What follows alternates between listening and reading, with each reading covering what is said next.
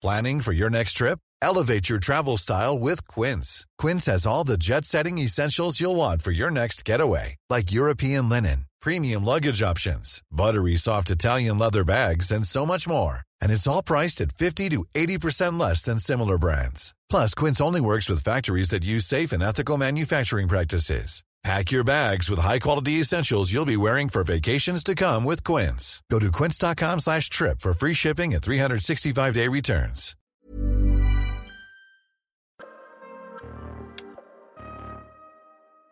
Bienvenue dans cette troisième saison du PEX Podcast, le partage d'expériences en prévention des risques. Je suis Alexandre Zèbre, créateur du site safetyvigilante.com. Cette saison est un peu spéciale car cette année, je m'associe à Preventica pour vous proposer des épisodes avec des experts du domaine de la santé et de la sécurité au travail. Je remercie Preventica qui me fait confiance et qui a compris ma démarche, mais surtout, je suis heureux de pouvoir travailler avec une entreprise qui a construit un réel et grand réseau de préventeurs. Ma nouvelle invitée est la sociologue du travail Danielle Linard, qui vient aborder avec nous son domaine d'expertise, l'évolution du travail et de l'emploi. Notre discussion aborde donc l'une des évolutions récentes et rapides de notre façon de travailler, le télétravail. Nous échangeons sur les risques de cette situation, mais aussi plus spécifiquement comment le télétravail peut exacerber les dimensions les plus nuisibles de l'emploi. Cet épisode est le premier d'une série de podcasts que j'ai enregistré au Salon Préventica de Paris. Bonne écoute Donc euh, je suis euh, sociologue du travail, directrice de recherche émérite au CNRS et je fais partie d'un laboratoire qui s'appelle euh, le CRESPA, le Centre de recherche en sociologie et politique de Paris, dans une équipe euh, qui s'appelle elle-même GTM, genre travail mobilité. Très bien. Donc le, thème qu'on avait euh, prédéfini, si je peux dire, c'est celui du télétravail. Est-ce que vous pourrez, attaquer tout de suite par nous dire en gros quels risques vous voyez comme principaux dans, dans l'exercice du télétravail Alors, euh, le risque, il est euh, lorsque le télétravail s'installe euh, et qu'il est d'une durée importante, c'est-à-dire au-delà de trois, de deux, trois jours, hein, parce qu'il arrive que des gens soient en télétravail pour la semaine entière ou pour quatre jours.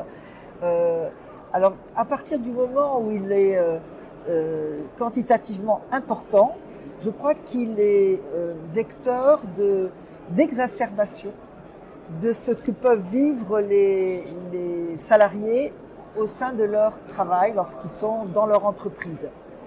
Et je veux dire par là que euh, notre management a modernisé l'organisation du travail et les, euh, les, les, modalités de mobilisation des salariés depuis les années 80. Et il a instauré un modèle qui euh, fait euh, jouer des tensions extrêmement contradictoires, extrêmement, qui entrent en, situation de, de, paradoxe.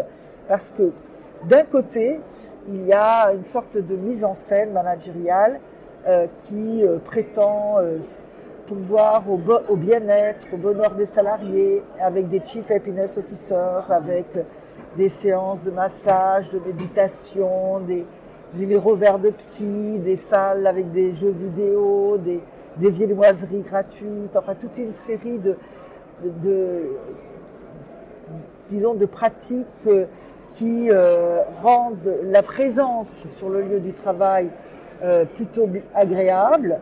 Euh, et il y a aussi une forme de mobilisation des salariés qui euh, va dans le sens d'une individualisation de la relation de chacun à son travail d'une personnalisation, voire psychologisation de cette relation, c'est-à-dire que on va susciter ce qui est euh, strictement humain euh, chez, chez le salarié, euh, ses aspirations à être reconnu, euh, à être le meilleur, euh, à, à, à, avoir la première place. À... C'est humain ou c'est foncièrement individuel surtout? C'est ses aspirations individuelles? Alors, c'est des aspirations individuelles, mais dont son porteur chaque être humain, dont est porteur chaque être humain. Si vous voulez un enfant, il a envie euh, en classe euh, d'être le meilleur. Quand il, même quand il joue euh, dans la cour, il a envie de gagner. Bon, il y a, y a une espèce de, de, plaisir à être remarqué, à être reconnu, à être encensé, à être félicité, à être mis en scène, etc. Et je pense que euh, le management moderne joue là-dessus. Enfin, moi, j'ai entendu des jeunes cadres qui me disaient, euh, quand j'étais euh, euh, embauché, on m'a dit, montre-nous qui tu es. Voilà, révèle-toi, nous, et puis tu te révéleras toi-même aussi. Euh, Donc, il y a une sorte de sollicitation du narcissisme de chacun. On va te mettre en situation de te dépasser, euh, de te surpasser, euh, d'arriver à, à ce que tu n'imaginais même pas en découvrant ton propre potentiel. On aime les gens qui sont euh, aventuriers, qui ont le goût du risque, qui savent se remettre en question. Enfin voilà, il y a tout cet, surinvestissement sur, euh, je dirais, des traits de personnalité, des traits de l'intimité de chacun, euh, dans une mise en concurrence généralisée.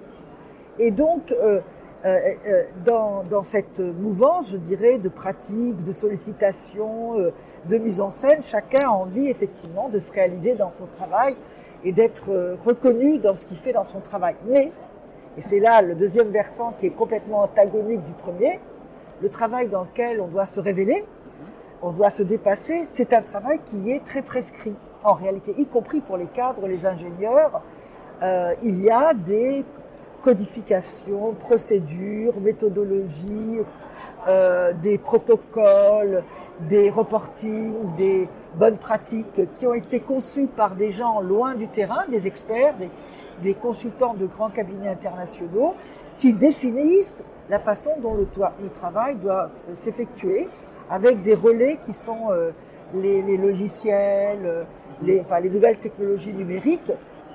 Et donc il y a une véritable tension, un véritable paradoxe entre d'un côté, vas-y, investis-toi, montre qui tu es, révèle-toi à toi et à tes propres, à nous et à tes propres yeux, et de l'autre, mais tu fais strictement de la manière dont euh, on a choisi de te faire travailler selon des logiques de rationalité économique euh, ultralibérale. Voilà. Et justement, alors, euh, pour revenir à ce que, ce que vous avez dit sur le fait que c'est intéressant de voir ça, cette exacerbation euh, due au télétravail, ça veut dire que, Alors, que du coup, euh, ces, ces, nouveaux modes, cette nouvelle organisation du travail, elle va être beaucoup plus ressentie à ce moment-là. Alors, juste, il y a, y, y a, un moment qui est intéressant parce que euh, dans un premier temps, lors, on l'a vu lors du premier confinement, lorsqu'il y a eu le premier confinement, euh, une bonne part, 40% des gens sont allés en télétravail, alors que jusqu'à jusqu'à cette période-là, les managers étaient plutôt euh, timorés, n'avaient pas tout à fait envie de voir euh, leurs salariés s'éparpiller dans la nature, de ne plus pouvoir les contrôler, de ne plus avoir à, à, sous, la, sous la vue et à la, sous la main. Quoi. Bon, mais ça s'est bien passé parce que les salariés étaient contents dans un premier temps. Dans un premier temps, ils étaient contents parce qu'ils étaient à l'abri du, du, virus. Effectivement, c'est déjà un soulagement. Et deuxièmement, ils étaient à l'abri de ces tensions qui est, euh, dont, je, dont, je, parlais là entre euh, sollicitation et, et impossibilité de, de, de, de, répondre à cette sollicitation parce que le travail est très normé. Et donc, il y a de la souffrance, de l'angoisse, de l'anxiété, une mise en concurrence, donc euh, des relations difficiles entre les gens. Et du coup, les salariés étaient bien contents de mettre de la distance par rapport à une entreprise où ils vivaient que des contradictions, des tensions qui étaient répercutées par la hiérarchie omniprésente, qui mettait la pression, euh, alors que les gens sont étaient façon et coincés dans, dans, dans, ces contradictions. Donc à la maison, ils se sentaient à l'abri et loin de, un peu loin de tout ça, loin de la concurrence, des collègues un peu malveillants, jaloux, euh, loin du hiérarchie qui fait la pression, tranquille à la maison, sans, en se reposant parce qu'on doit se lever moins, moins tôt le matin, on n'a pas le trajet, etc. Donc un premier temps de relative, relative satisfaction souffre. On met une distance, et une distance physique, mais une distance euh, psychique aussi, par rapport à tout ça. Voilà, on n'en veut plus en entendre parler, on est chez nous, tranquille. Bon, mais si je parle d'exacerbation, c'est que progressivement, euh, ce qui était euh, la, la, la, logique qui a prévalu à la fuite, je dirais, euh, du milieu de travail pour être chez soi tranquille, va déterminer une, une, une souffrance encore plus grande qu'au travail. Pourquoi? Parce que ces contradictions, elles vont s'afficher d'une façon euh, beaucoup plus unilatérale, je dirais presque moins ambivalente, mais dans leur, dans leur côté sombre, dans leur noirceur. C'est-à-dire que quand on est tout seul face à son écran, on n'est que confronté à des logiciels qui sont les vecteurs de ces procédures, protocoles, méthodologies imposées les manières de travailler sur lesquelles on n'a pas son mot à dire. On ne peut rien changer, on ne peut pas faire valoir son point de vue professionnel, on ne peut pas poser des questions. C'est très compliqué parce qu'il faut le faire par des, des réseaux compliqués. Bon, c'est pas du tout pareil. Donc, on est confronté à une hyper abstraction de son travail, encore plus forte que ce qu'on pouvait vivre sur le lieu de travail, à quelque chose de très formel et qu'on va vivre dans une sorte de vide. On est dans le vide. Il n'y a pas les collègues, il n'y a pas la hiérarchie, il n'y a pas les clients, il n'y a rien. On est tout seul face à une machine qui véhicule des modes de travailler pensés par des autres et qui sont euh, assimilés par une logique numérique. Et donc, on a l'impression de travailler dans le vide. Et on se, la question, c'est pour qui, pourquoi et avec qui on travaille finalement. Il n'y a plus personne autour de soi. On est face à une machine et on a le sentiment de perdre toute utilité sociale, de perdre de vue le sens et la finalité du travail qu'on fait. Et donc, il y a une exacerbation. S'il y a déjà une frustration sur le lieu de travail en disant, bah, tout ça, c'est prémâché. Moi, je suis un professionnel, mais j'ai rien à dire ben, j'ai encore moins à dire quand je suis totalement atomisé face à mon écran. Donc là, il y a une exacerbation de ce qu'on pouvait ressentir sur place et qui faisait qu'on fuyait euh, le lieu de travail. Et quant aux, aux relations qui étaient désagréables avec les collègues parce qu'en concurrence, etc., c'est encore pire parce que même si ce sont pas toujours des gens bienveillants, mais des concurrents, sont des vraies personnes. Des vraies personnes qui, reflète le vrai monde. Et, travailler, c'est sortir de chez soi. C'est sortir de soi pour aller à la rencontre d'autrui, d'autres problématiques, d'autres, d'autres manières de voir le monde. Et ça, ça n'existe pas non plus. Donc sur les deux plans, de la qualité des relations sociales et du contenu du travail, il y a une exacerbation. Et alors justement, pour euh, rebondir sur la partie utilité sociale et, euh, et, relations sociales, est-ce que du coup le télétravail, est-ce que vous percevez comme ça? Est-ce que ça met en, lumière que les liens sociaux de, l'entreprise, ou en tout cas des organisations, euh, sont comme des soupapes qui permettent de supporter le travail Alors je dirais que ce, que les gens recherchent dans le travail, c'est pas du tout seulement le salaire, pas du tout. On voit bien la souffrance des chômeurs, même s'ils sont indemnisés, le fait d'être privés du travail, c'est très douloureux parce qu'on a l'impression d'être inutile, on a l'impression d'être un mauvais citoyen en quelque, sorte. Bon, être travailler, c'est euh, concourir avec les autres à la reproduction de la société. C'est-à-dire que on, on, contribue à satisfaire le besoin d'autrui.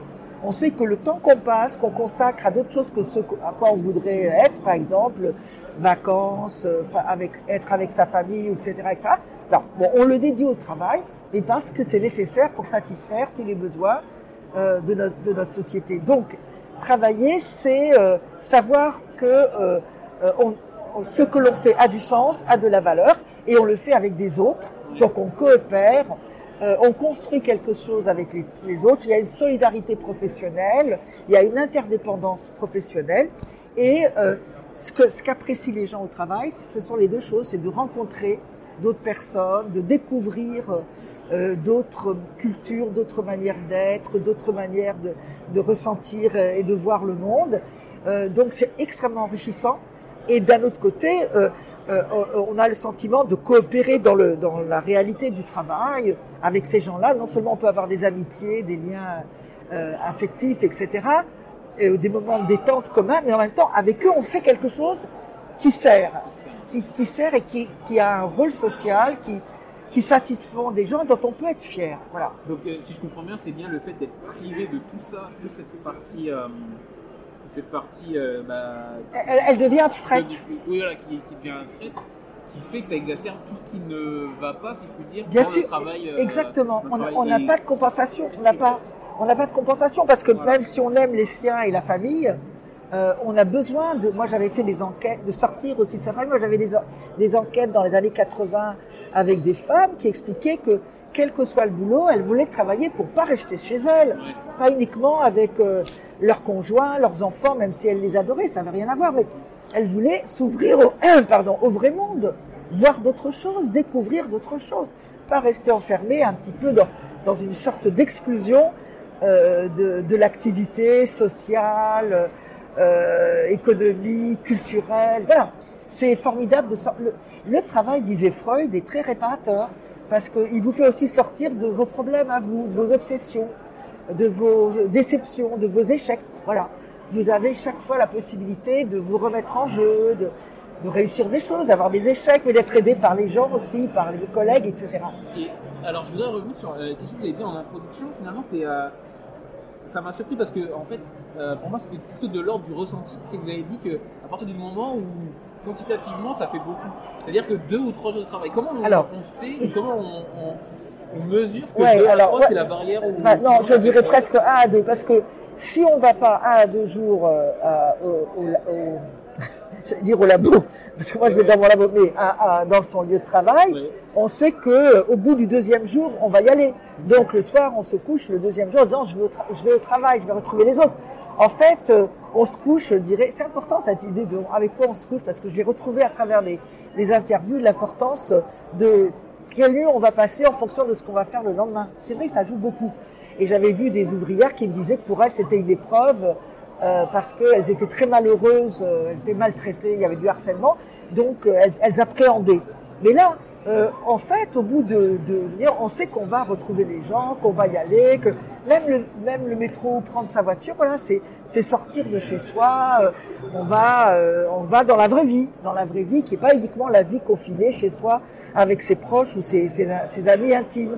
Donc, euh, je dirais effectivement, euh, c'est ce que disent les gens en fait, parce que j'ai fait des C'est un retour de- oui, de les gens disent euh, bah, deux trois jours ça va, euh, mais au-delà surtout pas. C'est vrai. Mais alors, c'est quelque chose que, que je dis aussi et que, je, et que d'autres de mes collègues disent. C'est vrai que c'est toujours euh, autour de 2-3 jours. Et je me demandais si c'était une vérité euh, euh, presque cognitive qu'on pouvait mesurer ou c'est juste, en gros, c'est le retour. euh, On a besoin de retourner voir les autres. Ouais. Les autres, c'est le L'important, c'est les autres. On ne peut pas vivre sans les autres. Regardez ce que c'est que la prison. C'est la privation des liens avec vos amis, euh, euh, collègues. C'est- la privation des liens. Le plus important pour un être social comme nous sommes, c'est de retrouver des gens. De retrouver des gens à la cantine, euh, à la cafétéria, euh, même dans le métro. Moi, je sais que personnellement, j'aime voir des gens, les écouter. bon, je sais que c'est indiscret, mais comme je les connais pas, ça n'a pas d'importance. C'est intéressant de, de, de voir le monde, de le découvrir. Euh, et pourquoi est-ce qu'on aime voyager? C'est justement pour découvrir d'autres personnes qui ont d'autres visions du monde, d'autres discours. C'est ça la vraie vie. Euh, être chez soi, euh, et c'est quelque chose qui est très euh, euh, qui prive vraiment de, de choses fondamentales. Euh, moi, je sais que les, les handicapés qui pourraient rester travailler chez eux, parce que bon, c'est complètement euh, compréhensible, on leur explique tout à fait peu. Ils demandent à ce qu'on aménage le poste de travail pour aller travailler comme les autres, pour être avec les autres. Il y a, un besoin d'être avec les autres, se confronter aux autres. Et puis aussi pour le travail, c'est intéressant d'avoir des, retours, de poser des questions. On nous sommes des êtres sociaux. On a besoin d'avoir un, retour, un échange, une interaction. C'est ça la, la, la vraie vie. Justement, alors, je voulais vous poser une question qui est un peu euh, même originale pour moi, c'est de se mettre du côté, du, côté du, manager. Parce qu'en fait, euh, il est souvent pointé du doigt, et notamment au niveau de. Peut-être plus au niveau du deuxième confinement. Euh, c'est là qu'ils sont apparus justement ces idées que, en gros, comment dire, que du coup, il était, que le manager, je veux dire, l'entité en lui-même était trop présent, qu'il y avait ce côté de flicage et, et tout ça, mais en fait, euh, lui, le manager, il est finalement qu'une pièce aussi de, de cette organisation. Et qu'est-ce que, et, et je me demandais lui, finalement, qu'est-ce qu'il peut, qu'est-ce qu'il peut apporter, qu'est-ce qu'il peut faire pour prévenir justement les risques et essayer à, à sa- à son échelle de peut-être de justement s'auto à s'auto-réguler. Je sais pas exactement quelle, quelle piste il pourrait y Alors, avoir pour, pour un manager. Votre question est très intéressante parce que en fait, les managers, ils n'ont pas tellement de liberté. Euh, moi, je, je- je connais un, un jeune enseignant à l'université d'Evry qui s'appelle euh, Gaëtan Floco, qui a écrit un livre sur les cadres, notamment les cadres euh, supérieurs, et, et son- le titre de ce livre, c'est Des dominants très dominés. Et c'est vrai, parce que ils exercent une domination sur leurs subordonnés. Hein, il les encadre, euh, il leur met la pression, il les contrôle, euh, il, les harceler. Enfin bon. Et puis euh, eux-mêmes sont très dépendants de leur de leur hiérarchie. euh, ils peuvent être licenciés. voilà. Donc euh, leur carrière est très mise un peu sur le sur le au fil du rasoir. Ils n'ont pas une possibilité de, de, de- de décider de la manière dont ils vont manager, de la manière dont ils vont réguler leurs relations avec leurs subordonnés.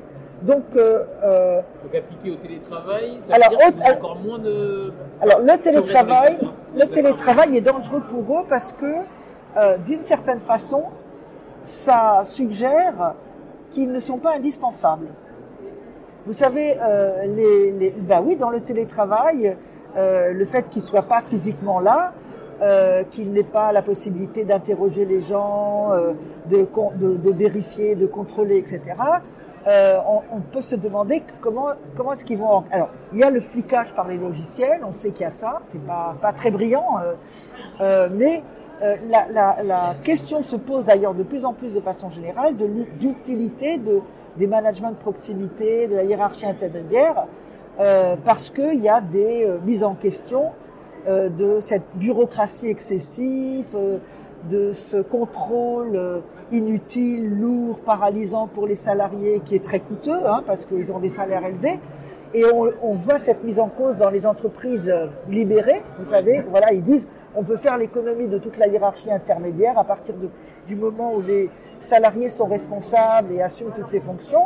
Donc là, c'est une, euh, un- une occasion supplémentaire où euh, se pose la question de, de- de leur véritable rôle, de leur utilité. Et effectivement, euh, il, il serait souhaitable qu'ils en profitent pour essayer de se redéfinir. Mais c'est pas facile. Alors moi, par rapport à ça, effectivement, j'ai sociologiquement parlant le sentiment que leur rôle n'est pas très bien défini. Ils sont plutôt là pour bloquer, pour angoisser, pour euh, des fois anesthésier les gens ou pour les rendre malades. ou- voilà. Mais euh, ils sont rarement des personnes ressources, des personnes qui soient capables de débrouiller des, des situations compliquées, de trouver des solutions lorsque il y a des difficultés, euh, d'être experts, compétents euh, et, et de pouvoir montrer euh, sur des points précis du travail des gens qu'ils encadrent, qui peuvent leur donner des bonnes idées, les aider, etc. C'est pas ça qu'ils font. Ils sont plutôt une sorte d'encadrement euh, vigilant qui relaye bien euh, la philosophie managériale, essayer du contrôle, de la stimulation, de la mise en concurrence, de l'évaluation, dont on n'est pas toujours persuadé qu'elle soit très objective. Voilà. Donc je pense que c'est un bon moment pour qu'ils se remettent en question et qu'ils essayent de redéfinir un rôle. Je pense que ce rôle, il doit être plutôt celui d'experts, euh, de personnes compétentes, de personnes ressources capables d'intervenir euh, en soutien, euh, et puis euh, qu'ils ne se euh, satisfassent pas de cette relation de subordination qui définit leur positionnement dans, dans l'entreprise, à savoir qu'eux-mêmes sont subordonnés à la hiérarchie, mais que les, les salariés qu'ils encadrent sont leurs subordonnés et qu'ils ont les moyens de se faire obéir euh, euh, des fois par la, la, en maniant la menace, la peur, la sanction, euh, euh, le stress, etc. Donc je pense que ça serait un bon moment pour qu'il y ait une réflexion sur leur rôle, qu'ils réfléchissent eux-mêmes, eux-mêmes et que euh, soit entendue cette idée que dans une société moderne, où euh, du point de vue de la démocratie politique, nul n'est censé appartenir à personne, cette logique de subordination euh, qui fait que dès que vous voulez travailler, que vous signez votre contrat salarial, vous vous mettez dans une logique de soumission à l'égard de votre supérieur. Vous n'avez pas le droit de le contredire, vous, devez lui obéir. Bon, ça c'est une question, à mon avis, qui pourrait être soulevée à l'occasion de ce télétravail. Et, encore une fois, euh, encore dans cette idée d'exacerbation, euh, je me demande si euh, le fait justement d'avoir l'intermédiaire des logiciels ne fait pas percevoir quelque chose qui est bien plus. qui va être perçu comme beaucoup plus négatif et beaucoup plus euh, coercitif que ça oui. de, de la manière dont c'est envoyé. Un peu de la même manière que quand on émet un message, euh, on ne sait pas comment il va être perçu, mais là en fait il y, a un- il y a un côté, il y a un facteur très froid euh, qui va voilà, décupler la, puissance de Ouais. quelque chose qui fait Ouais, que, ouais, et, et une fois de plus je me mets du côté du manager, c'est-à-dire que finalement lui il essaie de, de prendre des informations de- d'une avancée de quelque chose et il est contraint justement par son propre manager Et du coup, il va envoyer, j'en sais rien, un, message euh, instantané à son, à, à son manager euh, qui va lui euh, être dans une tâche, il va recevoir ça, il va se dire mais euh, attends mais qu'est-ce qu'il me dit lui, il me flique, il m'envoie ça comme ça sans, sans, sans Et- raconter, et- alors et- que et peut-être absolument. que- Et, et ça peut être perçu en plus comme une intrusion Tout dans la fait. vie privée. chez, moi, voilà, chez soi. Chez moi, il vient m'emmerder chez moi. Alors entre guillemets. si ouais. ça avait été au travail, il aurait pris un peu de temps Ouais, au café ouais. ou d'une manière qui serait complètement différente. C'est pour ça que je me, dis, euh, ok, il y a des choses où il faut mettre le haut là, mais il y a des choses où finalement, euh, comment moi, moi, je peux aider le manager à, porter ce message Mais il faut qu'il reconsidère effectivement tout à fait son rôle de, A à Z, j'allais dire, euh, et qu'il ne s'autorise pas, entre guillemets, à maltraiter ses salariés, parce que c'est de la maltraitance de lui envoyer de, de façon autoritaire et à n'importe quel moment de la journée, sans savoir comment il va, comment il est, quel est son état d'esprit, paf, des, euh, des, soit des, des commentaires sur son travail, Et vous soit c'est des qu'il a cette perception qu'il est autoritaire et, euh, et qu'il est en train de maltraiter, enfin, qu'il est en situation de, Je de pense, Vous bah, pensez je- qu'il en a bon, conscience? Parce que moi, je me suis C'est- interrogé justement, c'est un bon, un bon moment pour, euh, pour essayer de, euh, de se poser ces questions. Euh, Est-ce que ça pourrait pas être un moment de prise de conscience, effectivement, le télétravail, de à quoi je sers, qu'est-ce que je fais, comment je le fais? Lorsque je suis euh, sur mon lieu de travail, alors que là, je n'y suis pas.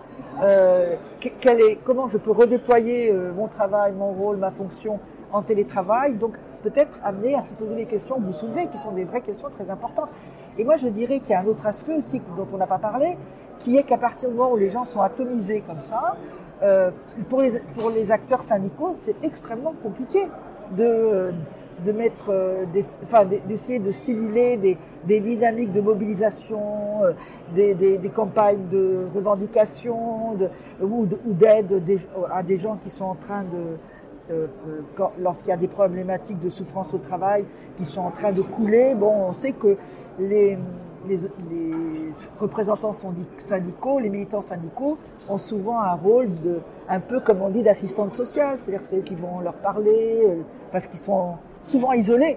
C'est bizarre parce que justement on dit assistante sociale, mais un peu de manière euh, Oui, négative. négative, Oui. alors que Oui, mais c'est est utile quand même. Très, très utile, Alors euh, justement, euh, euh, mais, mais les, deux, les, deux, les deux rôles, les deux rôles, aide individuelle et action collective, les deux, les deux vont être extrêmement malmenés par la généralisation du télétravail. Donc euh, ça aussi, c'est quelque chose euh, qu'il qu'il faudrait repenser parce que même si les gens reviennent sur le bureau, ils reviennent pas tous en même- au même moment. Donc euh, oui, donc c'est très compliqué. Et puis il y a aussi une autre euh, tendance que je trouve un peu inquiétante, c'est celle du flex office. C'est-à-dire qu'à partir du moment Ah oui, oui, d'accord. oui, je le flex office, c'est-à-dire qu'il y a moins de places que de gens, que de salariés, pardon. Et donc, euh, à partir du moment où il y a personne n'a de, de bureau attribué, qu'il y en a moins que de personnes qui pourraient potentiellement souhaiter re- re- revenir, si tout le monde souhaite revenir le même jour par hasard, il n'y a pas se assez de place. ouais. Donc, il faut réserver à l'avance. Et du coup, euh, ça donne un sentiment à chaque salarié qu'il n'est pas chez lui dans l'entreprise. Parce que c'est comme quand vous allez au restaurant, vous réservez votre place, votre table. Là, vous êtes obligé de réserver votre place, comme si vous alliez sur un, un lieu qui vous est étranger, alors que c'est le, le lieu de votre entreprise où vous travaillez, euh, où vous- vous- dont vous faites partie. C'est une communauté quand même. Et c'est une façon de vous dire que vous appartenez moins à l'entreprise Ben, C'est-à-dire que c'est une manière de vous dire, euh, vous faites partie de l'entreprise, mais euh, voilà, euh, il faut vous faire accepter, il faut, vous n'avez pas tous les droits, voilà. Vous n'avez pas, D'accord. et, et, et en termes de communauté, euh, euh, de vie, je veux dire, de, de, de sentiment, de, de partage, euh, de, de solidarité, etc. c'est- D'appartenance aussi. D'appartenance, absolument. C'est le terme pour, que je euh, cherchais. se donner du sens à ce qu'on fait. C'est exactement le terme que je cherchais. Appartenance, effectivement, ça brise en deux le sentiment d'appartenance. Parce que si vous devez, comme pour prendre le train, réserver et savoir il n'y a pas de place, ah bon, est-ce qu'après-demain je pourrais venir? Ça, Au niveau de l'appartenance, comme vous dites, on voit bien qu'elle est très, très, très, très relative. Très intéressant. Euh, on en a parlé sur le, sujet des, managers, c'est le, le côté, euh, le message euh, presque à toute heure qui dit où tu en es de. Et du coup, ça, ça interroge justement sur quand est-ce qu'on on- on coupe finalement son PC, son téléphone pro, quand est-ce qu'on fait usage de son droit à la déconnexion, si je puis dire. Et, et la question euh, sur laquelle on avait échangé avant, c'était de savoir comment il est possible aujourd'hui de trouver un équilibre, un, nouvel équilibre dans, cette situation où finalement on est toujours un peu au travail et un peu, euh, et un peu chez soi. Oui. Alors, il y a, un problème qui, fait que, euh, qui est celui-ci, c'est que beaucoup d'observations et d'enquêtes ont montré que les gens, alors je ne sais pas si ça va continuer, mais pour l'instant, travaillent plus euh, lorsqu'ils sont en télétravail que ce qu'ils sont censés travailler. Plus d'heures. C'est-à-dire que dans la journée, ils vont se lever tôt, enfin tôt. Ils vont se lever peut-être à la même heure, mais euh, beaucoup disent, je prends un café, même en pyjama, hop, je me mets devant mon, mon ordi et je commence à la journée. Et certains disent, euh, ben, je mange en travaillant. Je, je picore et je mange. Et puis euh, le soir, j'ai du mal à arrêter. Alors, comment comprendre ça? Moi, je pense que il y a le, le fait justement qu'il n'y a pas d'appartenance et de communauté. Et certains disent, quand on est dans l'entreprise, on voit les gens partir, on part avec. C'est-à-dire y a, des heures, on a des heures, et puis rester tout seul alors que tout le monde est parti, ça n'a pas de sens. Puis les gens, en général, ils partent à l'heure. Voilà, la plupart, dans un open space, me disent-ils, ben, commencent à se lever, ben, les autres suivent et on s'en va. Quand on est tout seul, c'est pas pareil du tout, parce que on se dit, ben, je peux peut-être un peu m'avancer, je peux peut-être un peu continuer, je peux peut-être, peut-être améliorer un peu ça, je, je peut-être, voilà. Donc, il n'y a pas de signal de départ. Il n'y a pas de signal de départ. Bon. Et, et donc, on a tendance à rester un peu plus parce que, voilà, euh, on veut être sûr qu'on a bien, da, da, da. Et puis, il y a, y a un phénomène qui me semble aussi important. Alors ça, c'est plus une, une hypothèse que quelque chose qui a été vérifié. C'est, euh, il y a une sorte de reconnaissance implicite de la part des salariés à l'idée qu'on leur fait confiance pour qu'ils puissent travailler en, euh, en- télétravail chez eux. Voilà. Parce que en France, plus que dans d'autres pays, euh, les relations entre le management et les salariés est conflictuelle et il y a, y a une sorte de défiance euh, réciproque entre les, les managers et, et, les, et les salariés français, plus que dans beaucoup d'autres pays. Bon, c'est lié à l'histoire, c'est lié à, à la période des Trente Glorieuses avec un parti communiste à un niveau élevé, la, la CGT très combative, etc. Bon, il y a tout une, un historique, mai 68 qui a été beaucoup plus fort en France que dans d'autres pays, avec trois semaines de grève générale, avec occupation d'usines. Donc il y a cette défiance très très forte. Et là, euh, les salariés qui avaient envie de rester chez eux à cause de la pandémie, etc., qui découvrent certains aspects a priori confortables. Hein, euh, comme disent certaines femmes, on n'a pas besoin de se maquiller, de se machin, de... ça prend du temps, c'est vrai. Euh, vers les cheveux, les maquiller les yeux, machin, s'habiller correctement, vérifier les collants. Les... Bon, on, on gagne du temps. Il y a un aspect, euh, il y a un aspect confortable. Euh, mais le- il y, a, il y a aussi ce- cette idée que, voilà, le, le patron, il me laisse travailler chez moi, donc je, voilà, je, suis, je me fatigue moins, je suis plus tranquille, etc. Donc il faut que je montre que je travaille aussi bien, sinon mieux.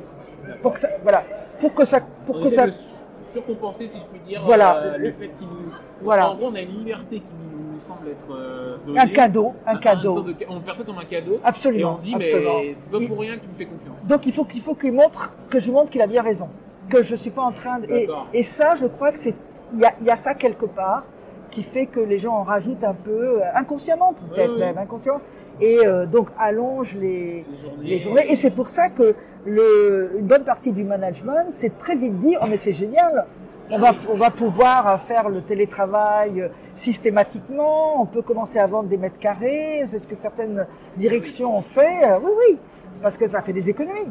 Ça peut faire aussi des économies en hiérarchie intermédiaire. Donc, bon, cette idée, c'est très bien. Et puis au bout d'un certain temps, oui, mais point trop n'en faut, n'en faut parce que ils peuvent se démotiver. Quand je dis euh, exa- Oui, oui. exacerbation, travailler dans le vide, etc., ça peut créer une démotivation, une perte de vitalité au travail, aussi une perte d'inventivité. Ça, c'est sûr. Quand on est tout seul, on est moins inventif que lorsqu'on peut brainstormer avec d'autres. euh. Donc, ils veulent euh, ce qu'ils appellent une hybridation, un équilibre entre les deux, qui leur permettent aux managers à la fois d'avoir la capacité de recréer du collectif pour stimuler l'imagination, l'inventivité des, salariés, euh, les faire revenir pour les contrôler quand même, les évaluer, leur montrer qu'ils sont quand même dans l'entreprise, et en même temps euh, les laisser euh, un peu chez eux pour leur, pardon, leur donner l'impression que voilà, on leur fait confiance, on les estime et on, on souhaite leur bien-être. Et vous, dans, dans vos études, vos, vos recherches, vous avez trouvé une, si je puis dire, une entreprise qui serait vertueuse sur cette euh, adaptation au, au nouveau rythme lié au, au, au, non, c'est trop, travail non, pas, non, C'est trop- peut-être trop tôt. c'est beaucoup trop tôt. euh, c'est beaucoup trop tôt. Et euh, je pense que les, les, les directions ne sont pas obsédées par la, la vertu. hein. non, mais, non, mais sincèrement, ça fait pas partie de leur. Ils, ils sont dans. Je ne dis pas que ce sont des monstres non plus, ni que ce soit des méchants, ni ça.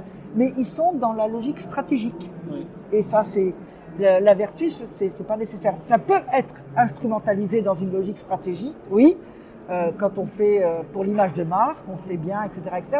Mais leur logique à eux, c'est euh, comment garder une emprise suffisante sur les salariés pour qu'ils travaillent de la manière qu'on souhaite qu'ils travaillent. C'est ça leur logique. Alors si euh, faire une démonstration qu'on est vertueux, ça peut les stimuler parce que ça peut rendre la direction sympathique aux yeux des salariés, pourquoi pas? Mais leur but, c'est vraiment la stratégie. Sont des... cette, idée de- d'emprise, vous avez Oui. dit, elle est toujours encore très ou trop forte dans les, euh, dans les comités de direction. Quoi. Oui, oui, c'est la base, c'est la base de la logique managériale, si vous voulez. Et, et cette logique, elle est très bien euh, distillée dans les écoles de management, où on, on dit euh, aux étudiants, vous êtes manager, c'est-à-dire que vous êtes seul face à un groupe que vous devez mettre au travail, mais qui est beaucoup plus nombreux que vous. Vous êtes seul et ils sont nombreux. Com- comment vous faire euh, entendre? Comment asseoir votre autorité? Alors ils disent pas peut-être comment mettre votre emprise sur le groupe, mais c'est bien ça comme c'est la logique. Voilà. euh, et la logique, c'est bon. Alors ça, soit on les séduit, on peut les séduire par euh, des justement des chief happiness officers, des tout ça, etc. Ou, ou des logiques vertueuses humanitaires d'un côté. Euh, mais de l'autre, il y a toujours ce- cette contrainte euh, véhiculée par les procédés, les protocoles, les méthodologies qui euh, enferment le travail dans des logiques prémâchées par d'autres. Euh, et on ne laisse absolument pas euh, la possibilité aux professionnels de donner leur point de vue de professionnel sur la manière dont devrait être organisé leur travail. Voilà. C'est, on est là, c'est ça que j'appelle non vertueux. si vous voulez. D'accord. Et c'est- C'était très intéressant et euh, l'échange là, il y a eu des, des- comment dire, on a abordé, abordé des sujets que je pensais pas qu'on aborderait et, et c'était très intéressant. Est-ce que vous auriez euh, des ouvrages peut-être que vous pourrez nous conseiller aux auditeurs pour, euh, pour qu'ils continuent peut-être leur recherche et euh, s'ils sont intéressés par ce sujet? Alors moi j'ai écrit deux, je peux donner mes deux livres sur, qui portent sur ce- cette thématique. Le premier euh, s'appelle euh, La comédie humaine du travail, où j'analyse véritablement toutes ces tensions, contradictions qui ont été véhiculées par le management moderniste. Donc euh, la comédie humaine du travail euh, qui a été publiée en 2015 à, chez RS. Et euh, en, janvier 2021, un autre livre qui s'appelle euh, L'insoutenable subordination des salariés, où je mets en question justement cette logique de la subordination qui est euh, celle qui garantit que rien ne change, justement, et que le management arrive toujours à imposer cette emprise. Et donc, euh, L'insoutenable subordination des salariés, c'était publié chez RS aussi en 2021. Très bien. Euh, ben, pour terminer, je vais vous poser la question que je pose à tous mes, à tous mes invités. Euh, quel conseil vous auriez pour, euh, pour le jeune Daniel qui a débuté dans, dans le sujet de, de bah, dans la sociologie du travail? Ah, en tant que chercheur ou en tant que, en tant que quoi? En tant que Euh, Alors vous, si vous parliez à la jeune euh, Daniel il y a, il y a quelques années, Ah, je, euh, je, lui aurais dit de s'intéresser beaucoup plus que je ne l'avais fait quand j'étais jeune chercheur et que je travaillais dans les usines, les entreprises, de s'intéresser plus à, analyser les stratégies patronales que simplement le vécu du travail des ouvriers. Ce que je faisais euh, systématiquement dans les grandes entreprises, dans les PME, dans le secteur public, euh, mais c'est vraiment de s'intéresser aux stratégies euh, managériales parce que on comprend bien pour- comment ça fonctionne, tout ça, à partir du moment où on essaye de d'évider la pelote euh, justement de, de comment garder euh, l'emprise sur les salariés, qu'est-ce que ça demande comme pratique, dispositif, idéologie. c'est c'est ça qui est, à mon avis, très intéressant de comprendre aussi. Bah, très bien, c'est un, un, un beau mot de conclusion. Merci beaucoup Daniel Linard. Merci à vous. Merci d'avoir écouté cet épisode en entier. Si vous êtes toujours là, c'est que vous l'avez sûrement apprécié. Pour me donner votre avis, allez dans votre application de podcast préférée et laissez 5 étoiles à l'émission en allant dans la section notes et avis. Et on n'oublie pas l'invité. Retrouvez-le sur ses réseaux sociaux pour le remercier ou pour prendre contact avec lui. Les liens de liaison sont directement en description de l'épisode. Encore merci et à un prochain épisode. Mom deserves the best, and there's no better place to shop for Mother's Day than Whole Foods Market. They're your destination for unbeatable savings, from premium gifts to show-stopping flowers and irresistible desserts. Start by saving 33% with Prime on all body care and candles. Then get a 15-stem bunch of tulips for just $9.99 each with Prime. Round out Mom's menu with festive rosé, irresistible berry chantilly cake, and more special treats. Come celebrate Mother's Day at Whole Foods Market.